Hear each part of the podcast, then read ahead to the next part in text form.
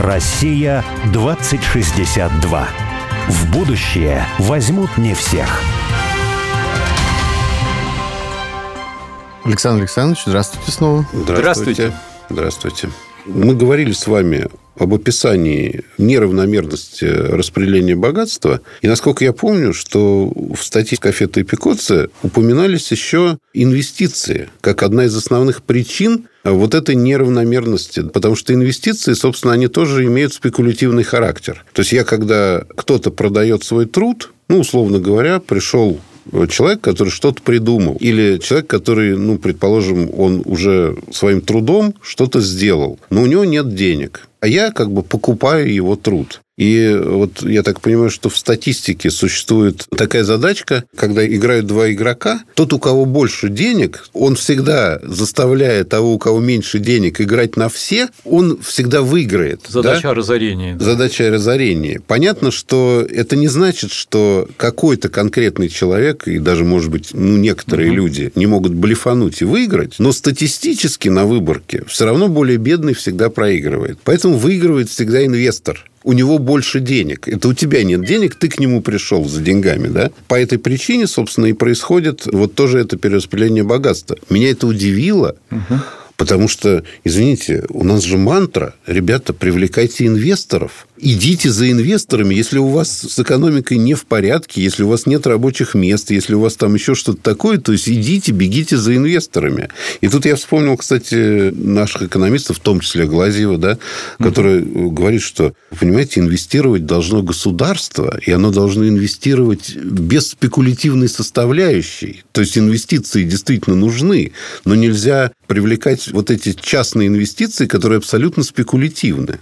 Да, совершенно верно. Как-то вот Скафета выступал с презентацией своих работ. У него вот эта кривая распределения богатства как раз сопровождена такими надписями, что все, что относится к вот этой бедной и средней части, это торговля плюс немножко инвестиции, а вот этот богатый хвост – это только инвестиции. Вот он за счет них растет. Это совершенно верно. Ну а какие мантры нам пели и продолжают петь, ну что тут скажешь? Это вот к сожалению, вот то, что пришло после 1991 года, изменение в образовании экономическом, и пришел этот экономикс вместо политэкономии. А, кстати, в некоторых местах, например, в Австралии, там замечательный такой есть ученый Стив Кин, он написал замечательную книгу, называется «Развенчанный экономикс» или «Голый король социальной науки. Экономика». Он еще в студенческие годы, они в Австралии подняли бунт в Сиднейском университете из-за того, что им не преподают политическую экономию. И с большим трудом они добились того, что стали э, преподавать не неоклассическую экономику, кто у нас теперь везде преподается в наших вузах, и там продолжаются вот эти вот всевозможные удивительные мантры. Крайне математизированная эта наука математики больше, чем физики. Фейнман вообще надеялся, что физика обойдется без математики когда-нибудь. Когда-нибудь, да, да. да. А это страстно математизированные науки, но когда смотришь основания, а их там практически нет. А вот скажите, еще есть, как мне кажется, одна из проблем в экономике, что вложенный труд, в общем-то, никаким образом не влияет на стоимость. То есть маховик экономики сам, он крутится почему? Ну, потому что что-то продается в любом случае. Но получается, что продажа – это вот один контур, контур, а производство, и в том числе вложенный труд, это другой контур. То есть, каким образом, опять же, получается, что продажа своего труда никак не связана с тем, что ты производишь ты, условно говоря, можешь там написать, что, вы знаете, я закончил MBA, этим же наполнен весь HR. Ванга. Нет, весь HR наполнен тем, что, ребята, умеете себя продавать. Ну вот мы можем сейчас как раз вспомнить кризис 2008 года и так называемую экономику знаний. Ведь экономика знаний – это вот такая же мантра, которую пытаются продавать. С чем было связано? У народа, естественно, было такое сомнение, а почему топ-менеджеры всяких компаний получают такие бешеные деньги? И вот пришлось придумать такую вещь, что вот эти молодые топ-менеджеры, вот они обладают такими уникальными знаниями, что ну, мы не можем просто им не платить такие большие зарплаты. И что произошло потом? Американцы в это поверили, что если наши дети не будут такими образованными, крутыми ребятами, у них перспектив нет. И американские родители стали всеми способами пытаться устроить детей в престижные школы. Престижных школ не так много. И они в общем, где... то есть это был пиар просто университетов? Это был пиар. Да. Нет, да, да, не школ, даже еще не университетов, школ. А, школ. Именно школ.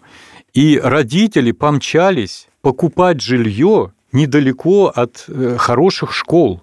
Переезжали в другие штаты, в другие города, потому что надо... Началась экономика. Вот ипотечный кризис начался из-за вот этой мантры экономики знаний. Потом надулся вот этот пузырь на рынке недвижимости, и вот начался кризис 2008. То есть вот это был такой обман. Ну, вы знаете, мне кажется, что здесь э, вот наших радиослушателей может ввести в заблуждение э, само название «экономика знаний». Дело в том, что экономика дипломов, я бы это назвал, а не экономика знаний. Потому ну, что, в общем, да, и это важный момент. То есть, если бы это была экономика знаний, то все было бы в порядке. А это экономика дипломов. Да, но это они бумажек. придумали такое красивое название. Да, это, а у меня вот э, такой это, вопрос. Сейчас мы живем в такой какой-то реальности, когда государственно образующем приличном обществе, приличной стране ну, само собой разумеется, в общественном дискурсе существует такая установка, что экономика – это важнейшая вещь. Вообще все движется по каким-то экономическим причинам.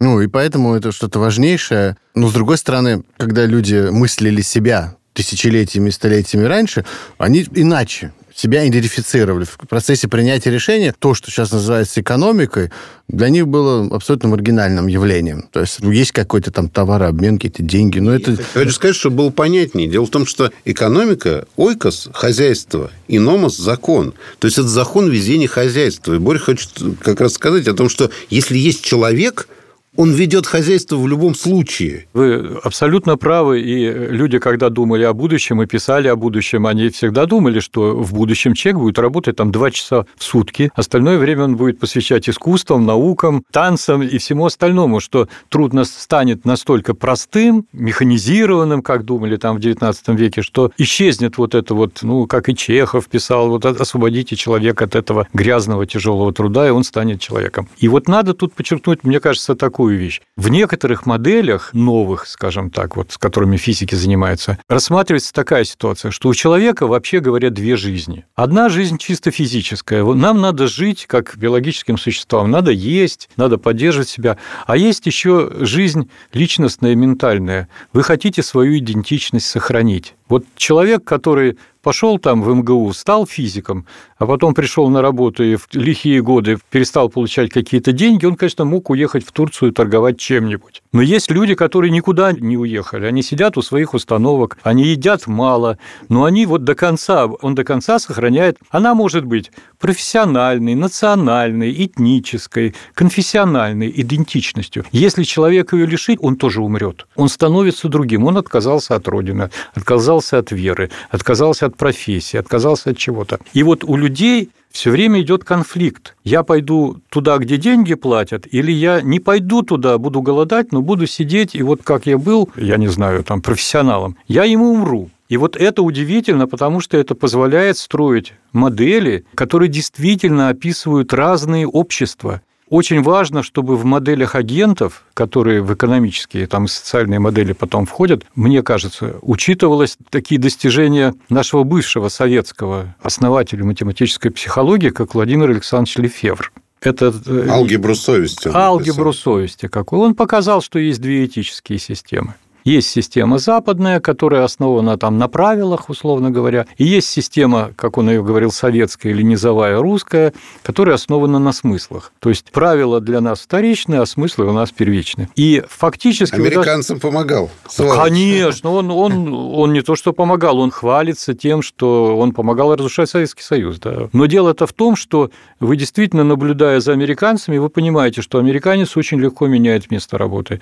Если он получает какой-то какое-то более выгодное предложение, то неважно, какие там были соседи, друзья, родина, так далее, он уедет, все правильно. А какой-нибудь японец никогда в жизни не сдвинется с того места, где он там растет. И это очень важно при описании разных обществ и поведения, и того, что возникает, какие там возникают структуры, функции в таких экономических системах. Очень важно, что в России как-то было тяжело, потому что у нас люди двух этических систем. У нас вот эта смесь, которую Лефевр показывал на произведениях Достоевского, какие там герои какой этической системе принадлежат. Я То всегда привожу сложно. очень простой пример. Вот у меня там судьба занесла нелегкая в строительный бизнес. И работали мы с иностранными фирмами, uh-huh. ну, то есть с генподрядчиками крупными, uh-huh. большие стройки были, и с нашими. И, в принципе, ну, в стройке всегда там вот неплатежи – это одна из э, таких, ну, поскольку и... Принцип, принципов. Это, да, это один из э, Столпов. фундаментальных принципов стро- Экономики стройки. экономики стройки, да.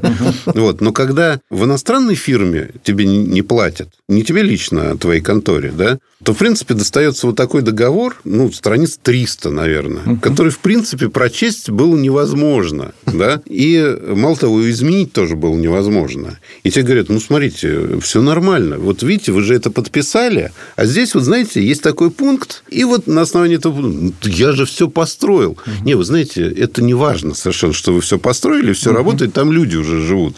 Нет, вот, знаете, там есть вот такой пункт, Да. и вот по этому пункту вы не получите денег. И, в принципе, ну, тебе объяснили все, да, и ты как бы вот, ну... А когда тебе наши не платили, то они как бы не платили просто так. И ну, казалось, ну, я сейчас вот выйдем, и я тебе морду просто набью, сволочь, да? Но результат один и тот же, да? Вот там это результат по понятиям, да? Да. А здесь результат по договору. Вот. Это две этических системы Да, разных. Но одна больше раздражает, чем другая. А на самом деле, как бы одно и то же. Да. И, Кстати, Лефевр, по-моему, то же самое с Советским Союзом, собственно, и посоветовал сделать. Он Да. посоветовал договоров не подписывать и все Да, пообещать. совершенно верно. Вот. И, кстати, я хочу И сказать... то, что сейчас происходит вот с расширением НАТО и так Да, далее, мы да, там, ну, все журналисты Я это- пишут. Да, это, ну, я- не- это действительно так и было, да? То есть, вот это какая-то такая... Ну, он, по крайней мере, так легенда. говорит, что его наняло правительство или там США. И что- Джек Мэтлок его там, ему грант дали большой в Калифорнийском университете, да, он, он стал учить, как советскому Да. руководству обманывать Вы им все народ. пообещайте, и Да, они да, да. поверят. Но Да. только договоров не подписывайте. Вот и все. Вот. А, кстати, очень интересно, что рядом с вами... очень просто оказалось, что какая-то политика. Дешево. Да. Всего одному человеку надо было дать грант и, и выиграть холодную войну. Ну, конечно, он создал алгебру, где было добро и зло, а Рейган потом объявил Советский Союз империей зла. Это же не просто так возникло. Кстати, рядом с вами находится Третьяковская галерея, и вот в начале века занимался хранением этих запасников и Абрам Маркович Фрост такой был, известный искусствовед. И вот он обратил внимание на то, что иностранцы, которые приходят в Третьяковскую галерею, ну, это в 20-е годы были, никогда не смотрят Сурикова. Они проходят зал насквозь, не поворачивая голову ни налево, направо, и не видят его просто. И в 28 году было столетие Толстого, и приехал Стефан Цвейк. И Фрос его водил по Третьяковке, и Цвейк все старательно записывал, все фамилии художников, все картины. Но когда они дошли до зала Сурикова, Цвейк прошел, не поворачивая головы, и Фрос его стал ловить и говорить, куда вы, куда вы? А тот на него стал смотреть, как на какого-то дикаря, который ему какой-то камень показывает, может, там священный. И вот выясняется, что это вот как раз разница двух этических систем, потому что я потом долго изучал Третьяковку и видел, что нет, товарищи, а вот э, японские, китайские туристы, которые приходят в Третьяковку, с огромным удовольствием рассматривают боярыню Морозову, в отличие от американских. Почему? Потому что разные этические системы, у них совершенно разные понятия о святом, герое, лицемере и обывателе. И тот, кто для нашей этической системы герой или святой, для западной этической системы первой это обыватель или лицемер.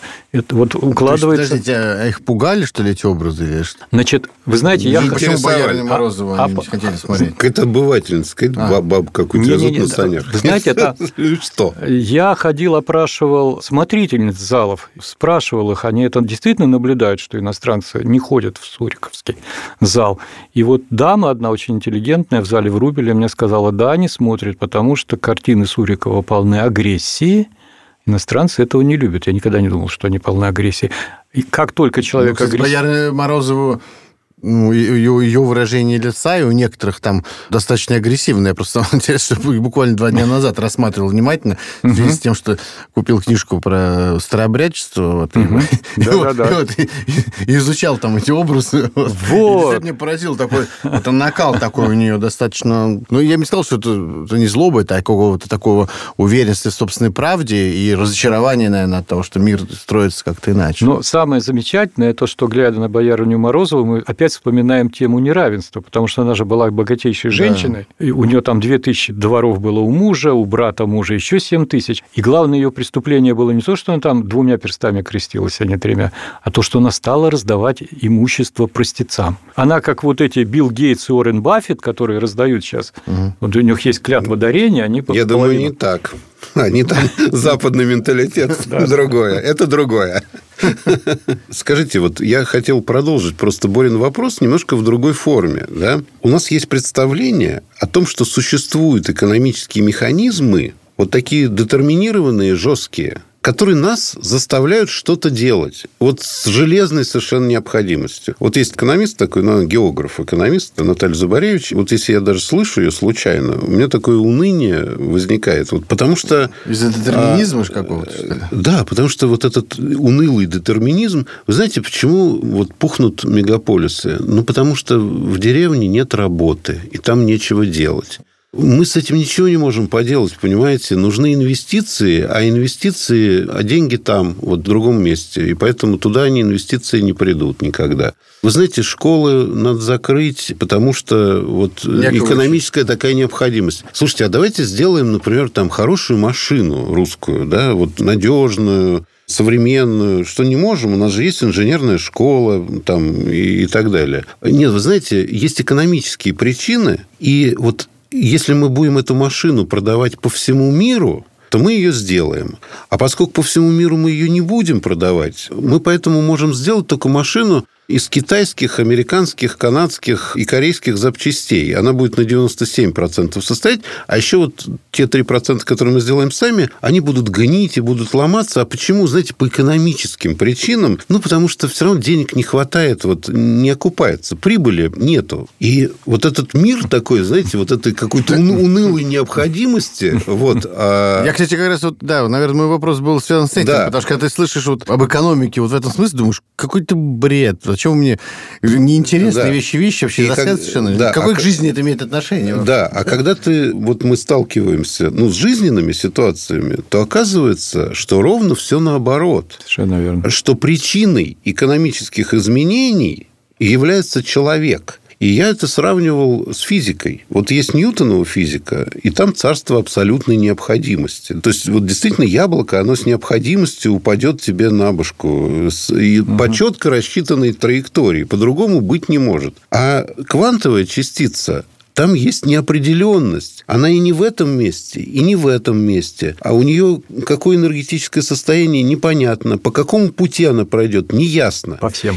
Ясно становится, когда ты, ну, как бы обращаешь на нее внимание. То есть, можно сказать, обращаешь на нее свою волю. И в экономике, в общем-то, происходит абсолютно то же самое. Мы тысячи раз с Борисом убеждались, что когда человек обращает свою волю на что-то, экономика меняется. То есть, поменена причина и следствие следствие. Но вот в этой неоклассической экономике, вот в либеральной такой и неолиберальной, вот эта унылость, она все равно присутствует. А существуют экономические модели, которые вот могут описывать иную, я бы сказал, вот ту реальность, которая реально существует. Ведь человек имеет свободную волю, вот его сущность.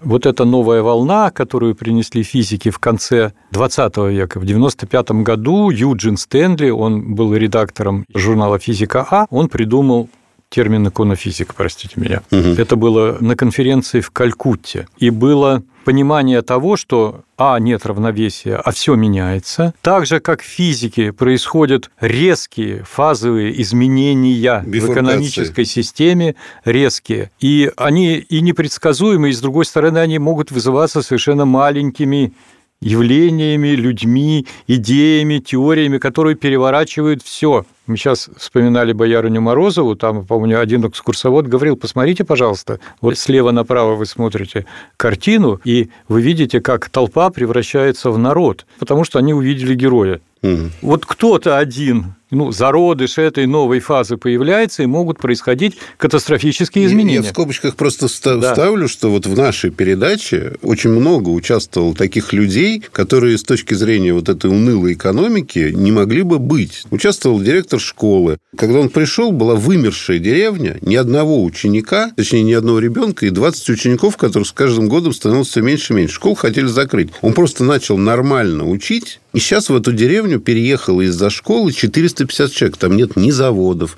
ни фабрик, ни колхозов. Ничего не изменилось, кроме того, что в школе стали так учить, что туда 450 человек переехало. И в школе учатся 200 детей. Да? Были ребята, которые там, где нет электричества, газа, нет ничего и они не богатые люди, им нечего было инвестировать и так далее. Они своим трудом создали предприятие, где стоят солнечные батареи в горах, в великолепном месте. Был глава района, верующий человек, который просто вырос в этом районе, руководил районом по совести. Это фантастически отличается от всего, что вокруг. И вот у нас давно уже возникла вот эта идея, да, но она как бы экономическими не подкреплена моделями, что воля человека творческая воля человека, она является причиной и в том числе экономических изменений.